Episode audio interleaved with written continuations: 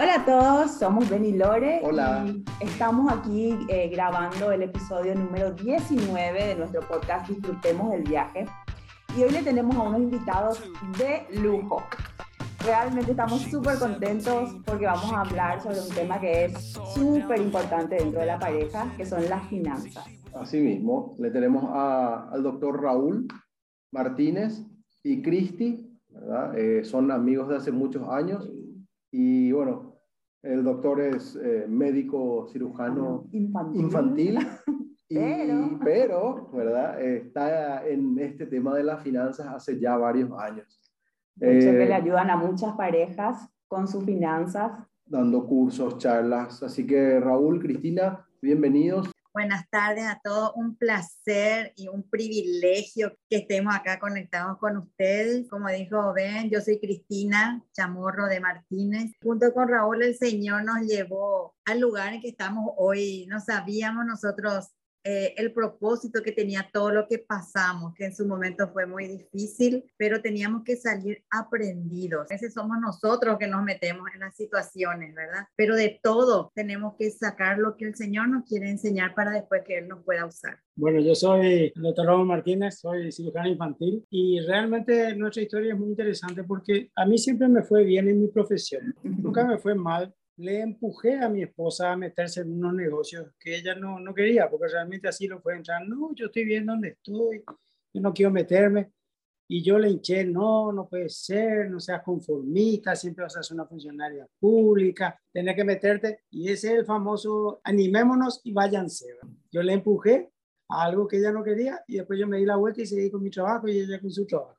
Pero yo fui una esposa obediente a la palabra porque yo me sometí a mi marido.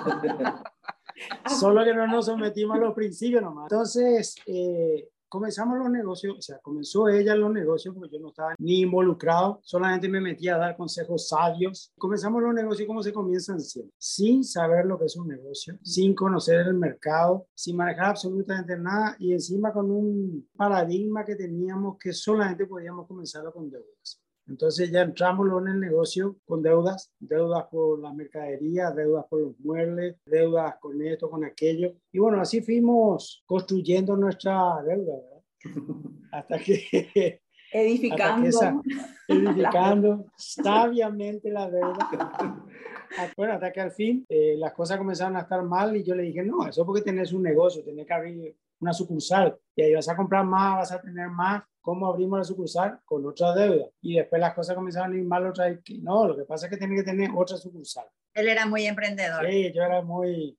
El yo era- jalero. Vamos, vamos. Yo era jalero. Ah, vamos, vamos. Y hasta que al final ya tenía tres y nuevamente con más deuda. Y bueno, todo estaba bien ahí porque la familia se manejaba con, con el dinero que producía la medicina hasta que comenzó a préstame esto, préstame, no me alcanza, dame esto. Y yo ya comencé a molestarme. ¿Cómo me pedís plata a mí? Mi plata, ¿por qué tengo que dar? Y bueno, hasta que por fin, yo creo que lo mejor que nos pudo haber pasado es que cancelaron su cuenta bancaria. Entonces, al cancelar su cuenta bancaria, por sobregiro, por supuesto, me pidió mi cuenta bancaria. Y cuando me pidió mi cuenta bancaria, yo entré en crisis. No, mi cuenta bancaria no. Fue una pelea de lunes a domingo. Domingo nos sentábamos a hacer el calendario de pagos, o sea que el domingo era un día de pelea. No Como pasa en-. Como pasa en ¿Eh? parejas, Eh, el, el tema económico es un, es un clásico, ¿verdad? Es un motivo de discusiones, es un motivo en donde Tensión, discusión. tensión, y cuanto más cuando falta, cuando empiezan las necesidades, es un De motivo. culpabilidad. Sí, Yo les suelo decir a los muchachos, todo va perfecto mientras tu esposa tiene ir al shopping, pero cuando comienza a faltar la plata, ¿y por qué te metiste en este negocio? Yo no sabía, ¿por qué hiciste? Yo no, Pero nunca me consultaron a mí y comienzan las peleas. Yo lo no que- quería luego. Sí, Vamos. Y lastimosamente, y eso ya es estadística, uno sabe que del 50% de las parejas que se divorcian, la primera pelea en el 80% de las veces es plata. Después ya se suman otras cosas, ¿verdad? infidelidad, eh, caracteres, pero la primera, el primer motivo de pelea es dinero. Es dinero. así. Entonces es demasiado importante aprender a manejar el dinero, sobre todo en parejas. Lastimosamente que nadie nos enseña. De hecho que muy poca gente nos enseña cómo tenemos que construir un matrimonio, menos cómo construir un matrimonio financieramente. Exactamente. Así que ya partimos luego de la base, como yo le digo a los muchachos, el que te enseña a manejar tu plata es el que está en la calle, porque tu papá no te enseñaron. Y generalmente te enseña un tipo que probablemente esté peor que Me viene nomás a la mente que cuando yo me iba a casar, mi mamá me decía, siempre tenés que trabajar para poder vos comprar lo que querés sin pedir nada, ¿verdad? La forma que ella pobrecita se manejaba era su, su consejo. ¿verdad? No dependas de tu esposo. No dependas de tu esposo. Esa es la enseñanza que traíamos. Así mismo. Él por tu lado, yo por mi lado, y así fue que, que yo me sentí desprotegida en el sentido de después aprender a lidiar sola, porque si bien yo me metí en un negocio de mi profesión, pero el área financiera es otra cosa. Mi profesión era cómo hacer las mezclas para preparar los medicamentos.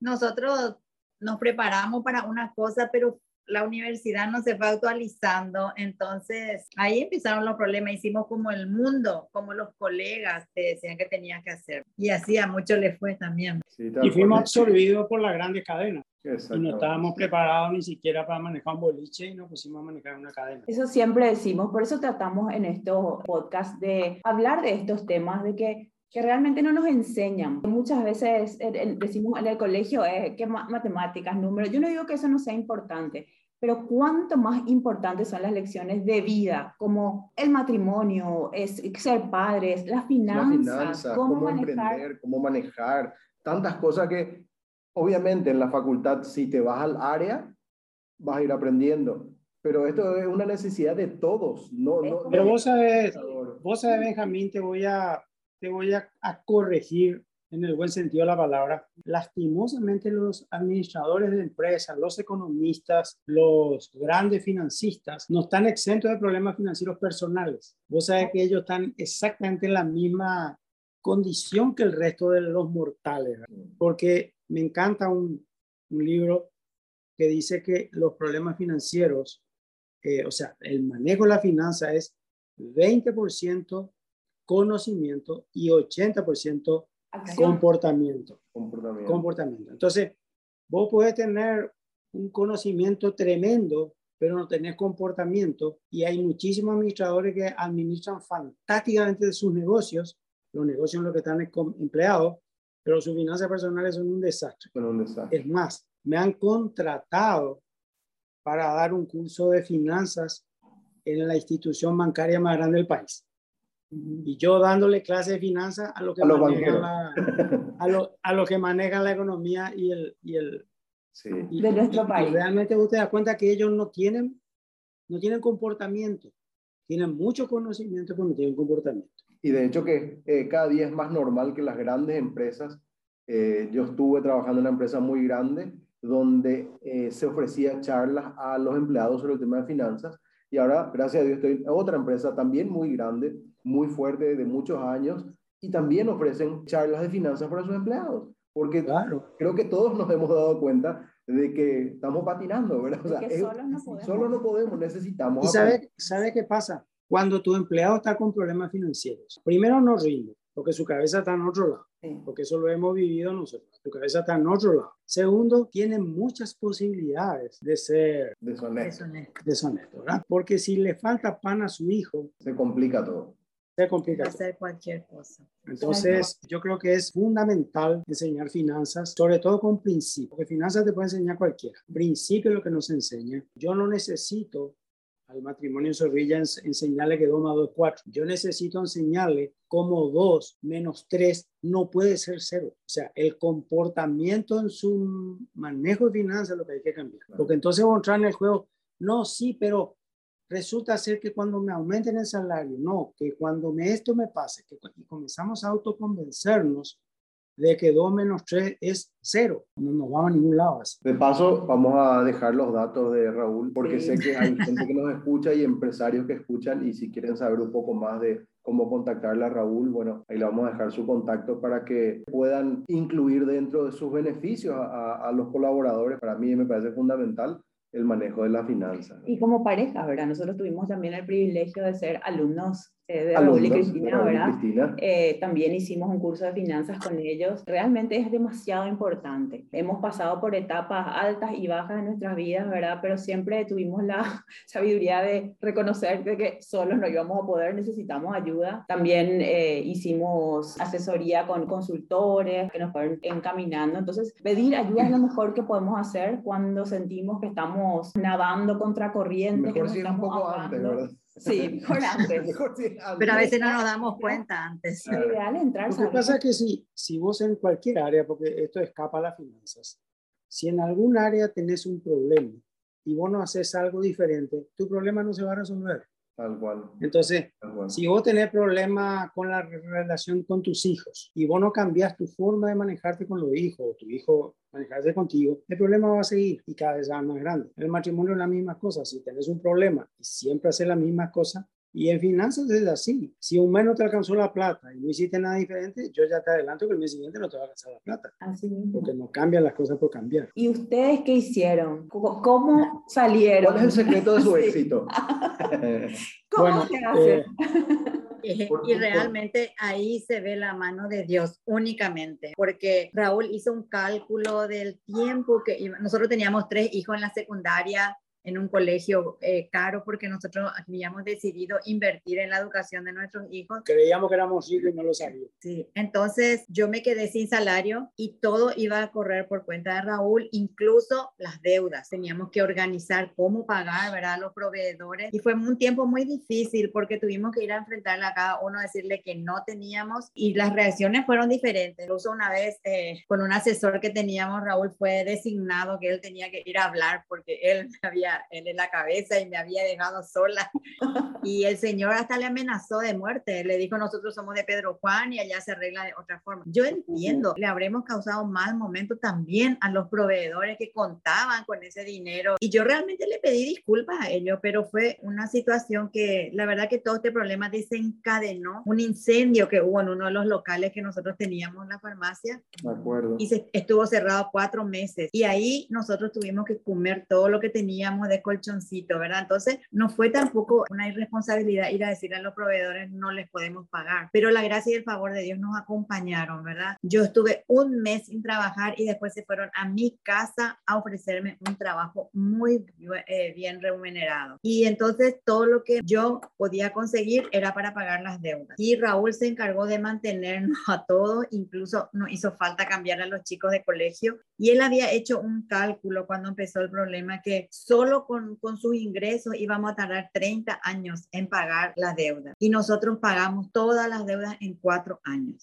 Y a mí me dicen cuando cuento, ¿qué hicieron? ¿Sacaron la lotería? No, no sacamos la lotería, pero la misericordia de Dios, lo único que yo puedo decir. Y siempre cuento como anécdota que yo oraba y yo lloraba. Yo ese tiempo no tenía tiempo para alabarle, para nada, porque mi Dios era mi deuda. Yo me acostaba pensando en eso y me levantaba pensando en eso. Realmente yo no podía disfrutar ni un tiempo en familia porque mi corazón estaba terrible. Así angustiado. mismo. Y yo me reía así con ellos todo, pero yo decía mañana, ay, otro día, ¿cómo? Y así estaba. Y yo le pedía al Señor, yo cuento, incluso en el curso que yo estoy enseñando en la iglesia eh, Mujeres Virtuosas, cuento que yo le pedí al Señor que mi única solución era que me caiga un maletín con plata del cielo, porque La oración no, de no muchos. sabía cómo. La oración de Claro. muchos. El maletín, Señor. Yo eso nomás te pido. Bueno, y yo te cuento que dentro de toda mi locura, el Señor me, me mandó un maletín. Mis padres tenían, eh, pro- los dos eran de encarnación y tenían propiedades que iban a ser inundadas por la represa Yacereta y ellos recibieron un pago importante y a cada hijo nos dieron un dinero y nosotros metimos ese dinero en la deuda, pero no fue suficiente para cancelar, pero la deuda continuaba. No, ni siquiera, ni siquiera sirvió para cancelar la deuda. no, no sirvió. Sirvió para tapar el rojo en el banco. O sea que Dios me mandó ese maletín. Siempre yo digo, ahora veo, porque muchas lágrimas derramé. Ahora yo veo que Él me mandó para mostrarme que esa no era la salida, que teníamos que aprender a ordenarnos, que teníamos que aprender a manejar, que si yo recibía plata de arriba y cancelaba la deuda, a lo mejor pues yo continuaba otra vez con otra cosa. Te voy, a, te voy a dar un ejemplo muy, muy sencillo de cómo de lo que ocurre cuando uno se ordena. Siempre le, les grafico a la gente que es como cuando vos pones hierba en un tupper. Vos llenás y se llena hasta arriba el tupper. Y vos moves el tupper y baja la hierba. Y te queda otra vez fácil. Llena otra vez hierba, mueve el tupper, se baja otra vez. Exactamente lo mismo ocurre con el dinero cuando te ordenas. El tupper está lleno, el dinero que ganaste se gastó todo y a veces desborda. Y cuando vos te ordenas, comienza a sobrar la plata. La gente me dice, ¿cómo me va a sobrar la plata? Te va a sobrar el dinero. Porque comenzás a ver que se te está cayendo por el costado, hay que acomodar las partículas, como, como ocurre con la hierba, y el dinero comienza a irse donde vos querés que se vaya y no donde se le antoja el dinero irse. Porque si vos no tenés anotado o no sabes dónde se va tu dinero, crees una cosa, pero cuando te pones a registrar, te das cuenta que es otra cosa. Entonces es muy importante entender que el sacrificio que tenés que hacer si estás con muchos problemas financieros no es eterno. Y generalmente la gente se demoraliza porque dice, ay, tengo que suspender esto, aquello, aquello y ya no se anima y no, no lo hace. prefiere vivir en deuda a tomar las decisiones correctivas necesarias. Entonces, yo voy a, voy a dejar esto, esto y aquello, pero no es eternamente. Como en caso nuestro, cuatro años. Después volvimos a vivir una vida mucho más hubo para el shopping otra vez. Realmente empezar a ordenarse y poner en papeles y empezar a tomar, por lo menos ser conscientes de cuál es nuestra situación, me imagino que es el primer paso, ¿verdad? ¿Qué ustedes le recomendarían a una pareja que hoy está así, sobrepasada, que a lo mejor no tiene control de sus finanzas? El esposo no sabe lo que gasta la esposa, la esposa no sabe lo que gasta el esposo. ¿Cómo empezar a ordenarse? Ustedes hablan de ordenarse. ¿Por dónde empezar? El primer paso, y yo creo que es el más importante y que va a marcar toda la decisión. A mí me toca por lo menos dar un par de consejerías a veces cada día, y vos en la cara ya te das cuenta quién está decidido o quién se va obligado porque me presiona. Me... Y esa persona que está decidida a resolver sus problemas financieros sale independientemente de la deuda que tenga. Todos. Yo no he visto una sola persona que haya puesto la decisión que no haya salido de su problema financiero. Sale más temprano, sale más tarde, con más dolor, con menos dolor, pero sale. Ahora, la persona que vos te das cuenta de entrada que... ¿Pero qué haces? Como la pareja que se va a la consejería matrimonial y el tipo se va obligado porque la esposa le obliga, ¿verdad? O te vas o te chuto. Entonces se va a la consejería y está mirando, está así, ¿verdad? Ese no va a resolver su problema matrimonial. Usted tiene que ir decidido de que yo quiero salir de mi problema. Ese es el primer paso. El segundo paso es establecer en qué, en dónde se va tu plata. Porque si vos le preguntas, me tocó en un auditorio que había como 400 mujeres y le pregunté a las mujeres cuánto gastan exactamente en comida un mes. Cuatro o cinco me levantaron la mano. ¿Y, ¿Y cuánto gastas? Y yo creo que no, no. Baja tu mano. ¿Y vos?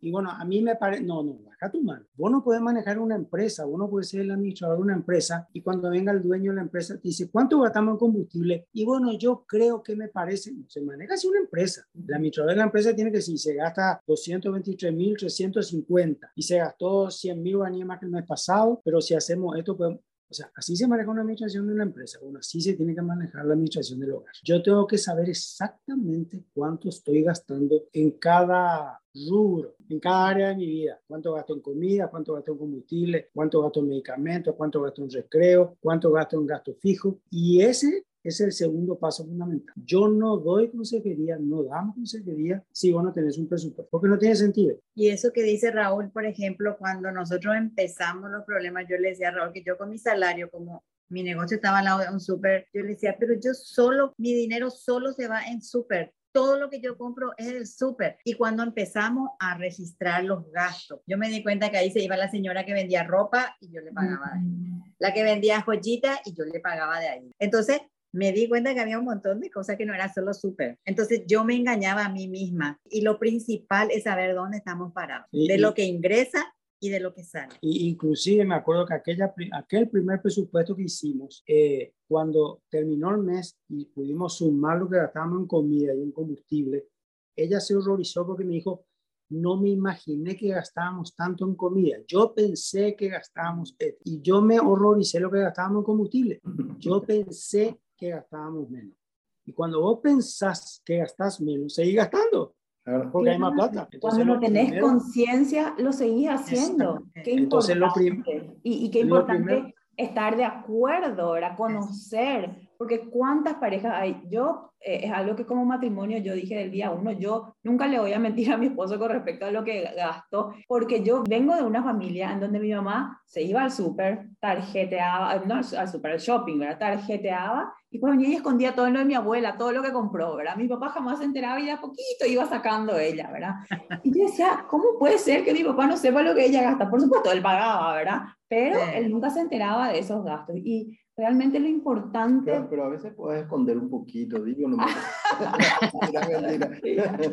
Ven, vamos a empezar otra vez.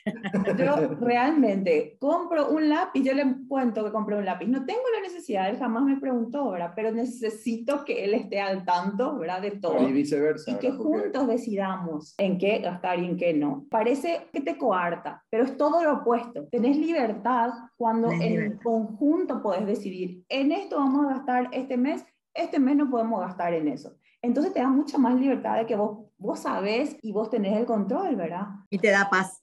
Pero vos sabés que eh, cuando vos tenés un presupuesto bien hecho, bien consensuado, porque el presupuesto se consensúa en pareja, ¿cierto? Yo siempre le digo a, a, las parejas, no hagas un presupuesto o varón solo, porque ¿qué va a sacar el presupuesto? Peluquería, shopping, té con las chicas, y si la, chi y si la esposa hace el presupuesto, ¿qué va a sacar? Fútbol. Fútbol, tercer tiempo, cable, asado, asado, asado, asado, Entonces, se hace juntos. Y si hay sacrificio que hacer, bueno, yo suspenderé por decirte, dos irá a la cancha y vos suspenderás una peluquería. Entonces se consensúa.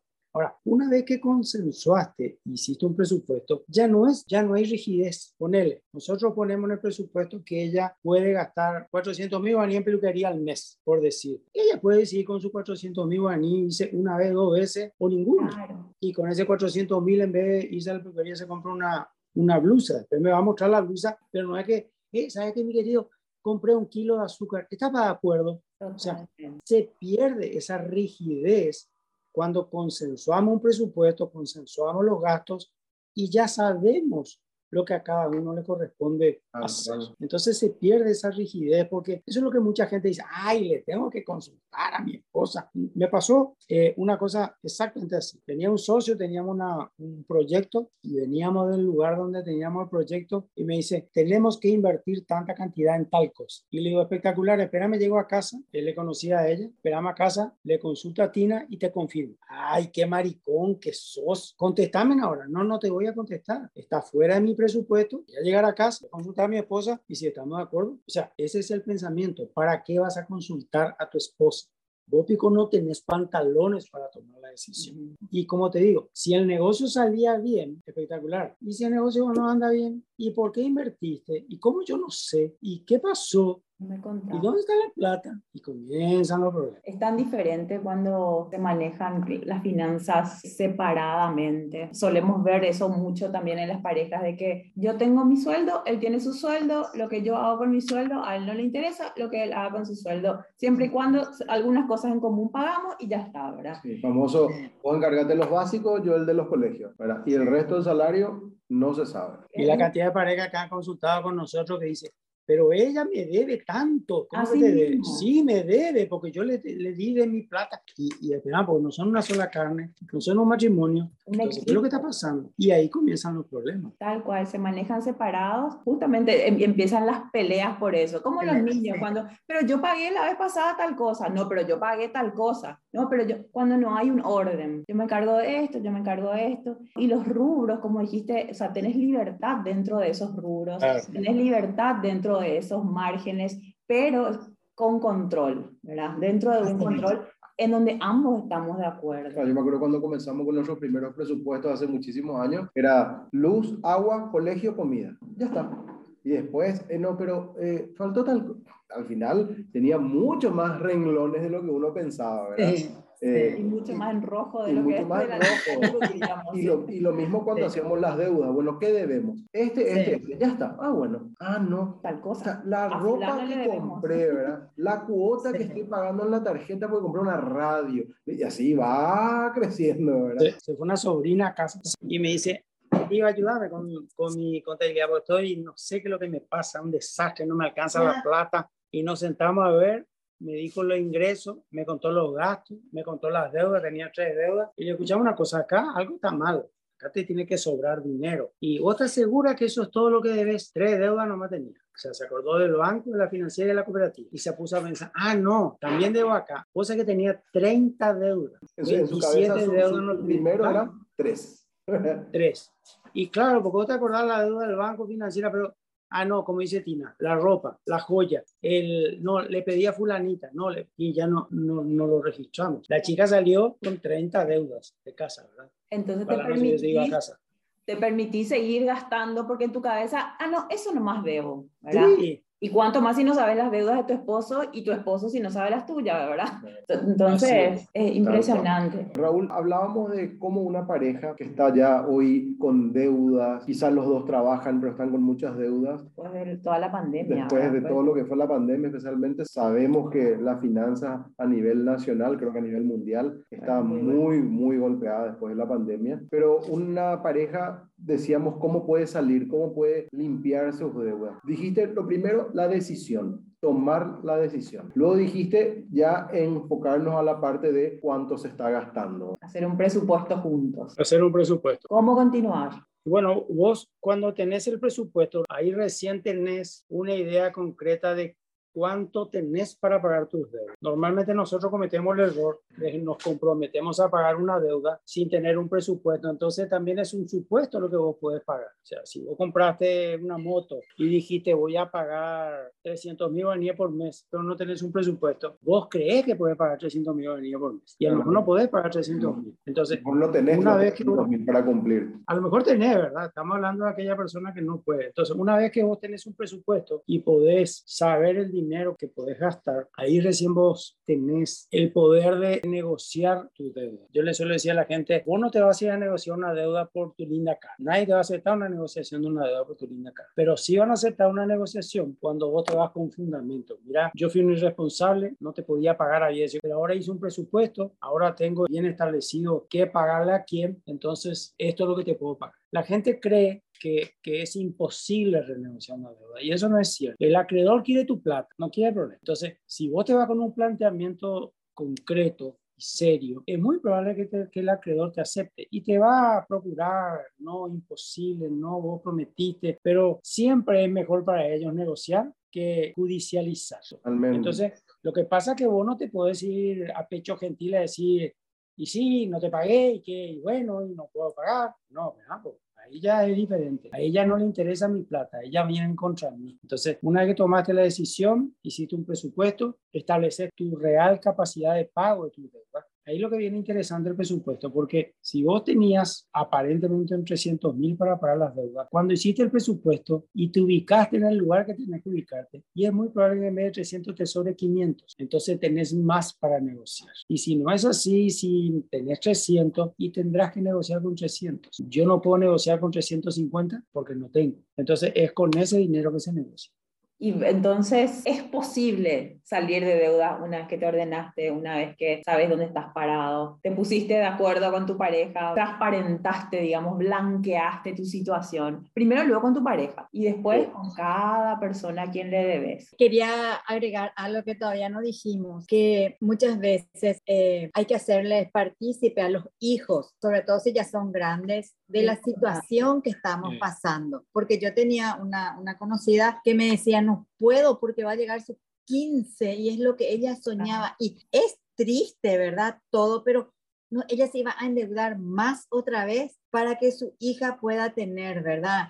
No sé, yo no te puedo decir cuál sería la salida o, o que le diga que le va a hacer el año que viene, no sé, pero de que sí tenemos que sincerarnos, tenemos que sincerarnos. Si bien nuestros hijos nunca hicieron ningún curso con nosotros, pero ellos vieron cómo nosotros nos manejamos. Y hoy en día los tres que ya están todos independientes, nosotros vemos que ellos se manejan con su presupuesto. Entonces también nos sentimos bien con Raúl, ¿verdad? Porque ellos vieron en el ejemplo y no es, que le decíamos, no, Cristi. claro, no, no podemos gastar porque no, cuando nosotros terminemos y nos pongamos a cuenta con todo, nosotros vamos a volver a tener una vida normal ese punto nomás yo quería saber que si bien tus hijos de repente no van a seguir exactamente lo que vos le decís, pero tu ejemplo es muy importante y sobre todo que sepan en qué situación están y que no es eterna Claro, eso es fundamental porque también como que hay que ayudarles a ver una realidad. Quizás no sea la realidad de ellos en su adultez, pero es la realidad que les toca vivir como familia. Eso les da muchísimo valor para entender en La qué vida. la vida, en qué mundo están Sí. parados, ¿verdad? Y, y sabe, sabe que también ellos se sienten participantes de la solución. Ellos están orgullosos de haber ayudado a sus padres a salir de las deudas. Y no ignorantes y mañana ellos creen que,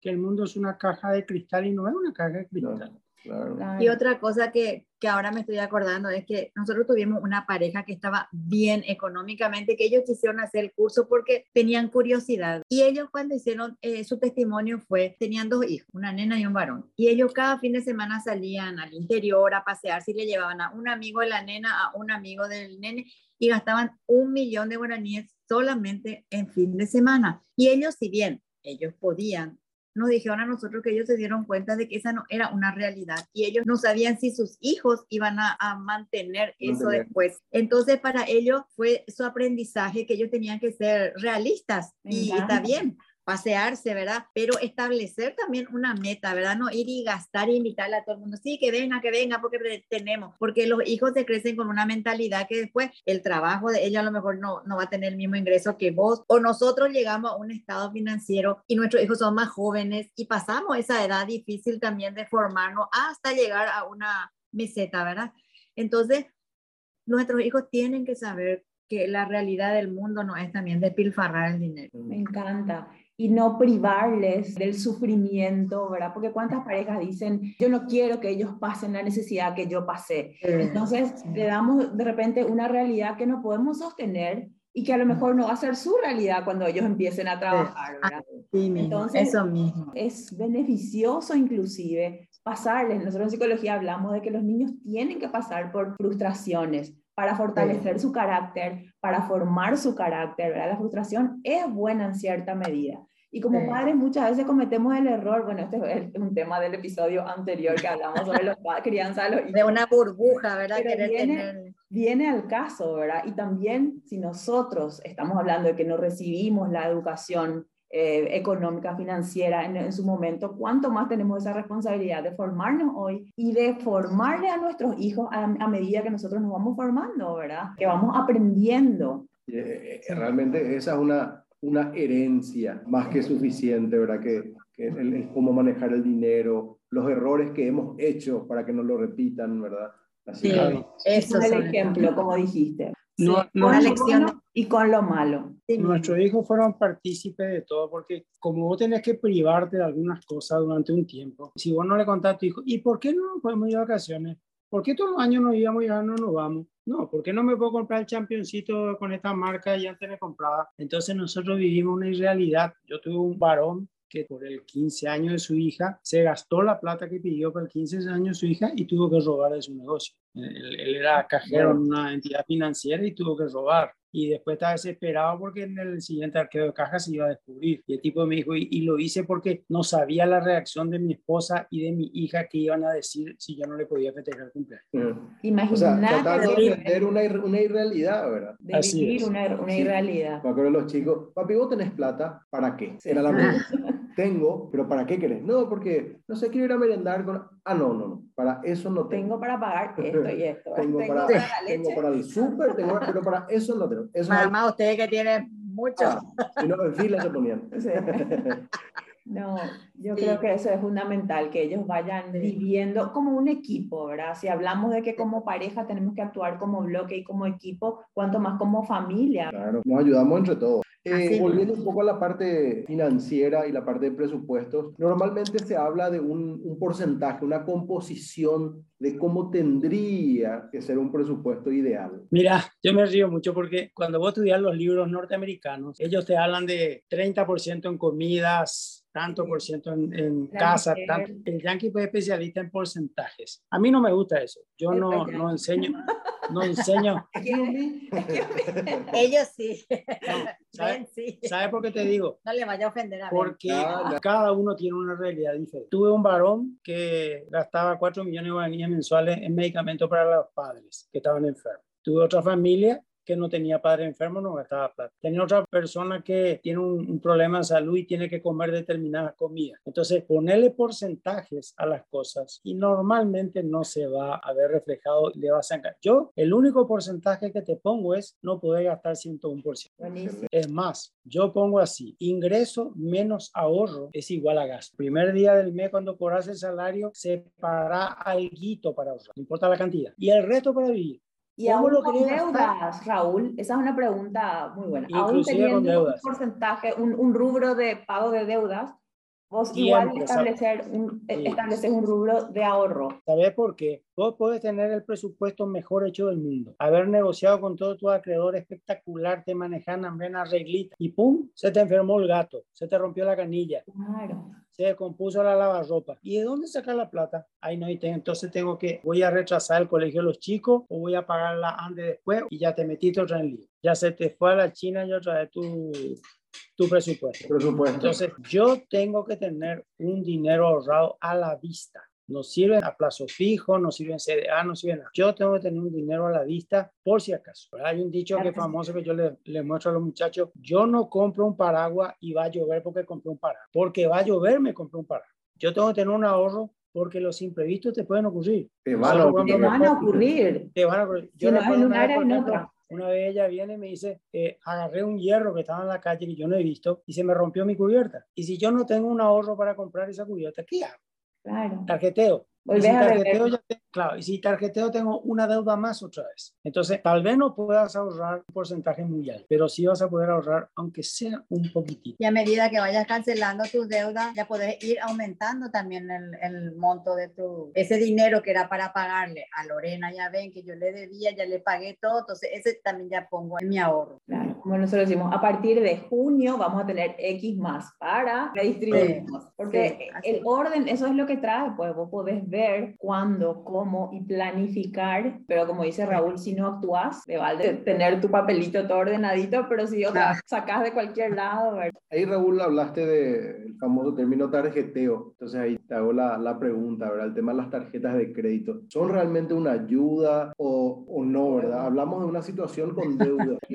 Mira, la tarjeta de crédito es una herramienta que si la sabes usar te puede ser útil. Lastimosamente la gran mayoría de la gente no la sabe usar y yo mi recomendación es que hasta que no aprendas a usarla no las. Nosotros tenemos varias tarjetas de crédito, pero todas las tarjetas que yo tengo, cuando me la entregaron yo puse débito total. El día que es el vencimiento de la tarjeta me Sí. sacan de mi cuenta corriente Sí. el total de la deuda. Entonces, genero ofertas, genero puntos y genero varias cosas que la tarjeta me sirve. Pero si Pero yo vos no... también gastas en tu tarjeta de acuerdo a tu presupuesto. Lógico. Entonces, claro, Sabemos que Eh. tal dinero va a ir a la tarjeta al pago mensual. nosotros, por ejemplo, ahora tenemos una tarjeta de crédito que te da un 25% de ahorro en combustible, pero no porque yo tengo 25% de ahorro en combustible, voy a aprovechar mi tarjeta y ya que cargué combustible, voy a hacer también esto y voy a hacer lo otro, voy a hacer lo otro y a fin de mes no pago. Pongo un ejemplo muy rápido de una persona que he visto que le rebotó una tarjeta de crédito en el supermercado y terminó, bueno, sacó otra tarjeta y pagó y se fue. Entre las cosas que llevaba, llevaba leche. Si esa mujer le rebotó su tarjeta, quiere decir que está pagando con suerte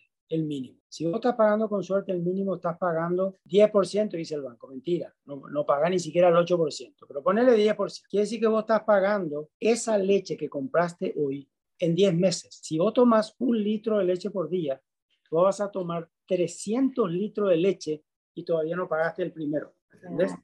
Esa es la visión que nosotros tenemos que tener en una tarjeta de crédito. Ahora, si yo tengo una tarjeta de crédito porque me quiero aprovechar de las ofertas, espectacular. Pero sin problema salir de mi presupuesto. No Claro, para pues- excederme. La, la tarjeta no es un plus de tu presupuesto, es No, dentro. mira, vos te vas, por ejemplo, la tienda X te da 30% de ahorro. Nos pasó a nosotros. Nos fuimos a una tienda X a comprar sábanas porque estaban 30% más barato con tarjeta. Llegas, compraste la sábana, que era lo que necesitabas, y ya que estoy acá, ¿por qué no compramos la almohada y por qué no compramos la colcha? Mira qué linda la servilleta, mira qué lindo los individuales. Entonces, yo me fui a buscar la sábana que tenían 30% de descuento y salí con un montón de cosas que no necesito. Entonces, ¿cuál es el ahorro? No hay ahorro. ¿te Entonces, cosas que no necesitabas con un buen descuento, pero sigue siendo un gasto. Exacto. O sin Entonces, descuento ya de eso. si no, si no tenés el manejo de la tarjeta, es mejor no lo tengas hasta que lo tengas. Básicamente, vos decís, la tarjeta es buenísima para aprovechar todas las ofertas, todas las promociones que necesites, de cosas que necesitas de acuerdo a tu presupuesto, pero no entrar en el juego del financiamiento con la tarjeta. Te cuento una cosa que estamos haciendo ahora. Hay dos tipos de mentalidades. Una mentalidad que necesita ver el dinero para saber qué está gastando y el que no necesita ver el dinero para saber qué está gastando. Yo necesito ver el dinero para saber qué estoy gastando. La tarjeta puedo usar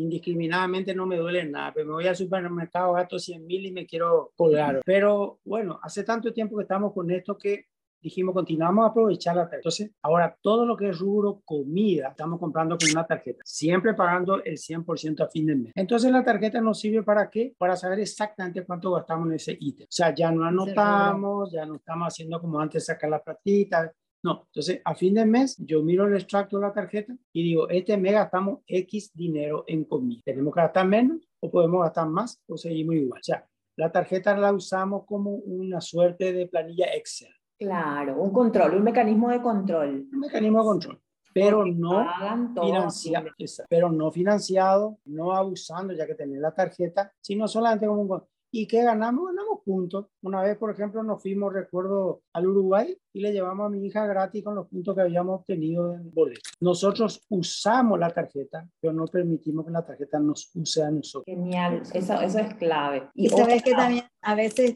te sale mal tu presupuesto. Es difícil luego que vos estés siempre bien encarrilado, pero no hay que desilusionarse, hay que seguir nomás. Ese es un tema también porque vos, ay, no me va a salir, luego, viste, ya me equivoqué otra vez. No, eh, o no anotaste todos tus gastos para saber. Sí, la perseverancia. Como todo en la vida, ¿verdad? La disciplina implica tener la capacidad de, de levantarnos nuevamente, automotivarnos cuando nos caemos y seguir haciendo lo correcto. Seguir Yo siempre digo que lo, lo, que es fácil es engordar y entrar en deuda, pero para salir de la deuda y trabajar. Trabajar, ay por Dios. Así te cuesta, ¿verdad? O sea, a menos en mi experiencia es nuestra vida. Creo que todos van a estar de acuerdo con nosotros, realmente. Pero qué interesante, en serio. Eh, nos quedamos con miles de otras preguntas que queremos hacer. Vamos a tener que hacer otro episodio, definitivamente. Toda la parte de ahorro, porque aquí hablamos específicamente de, bueno, una vez que estamos con deuda, ya que la situación amerita, ¿verdad? Después de esta super pandemia, Creo que muchas familias, como dijo Ben al comienzo, fue, fuimos afectados, nos quedamos sin trabajo, ganamos menos, eh, eh, está diferente todo lo que el mundo fue afectado económicamente. Entonces lo primero es salir nuevamente a flote, salir de deudas, comprometernos con eso.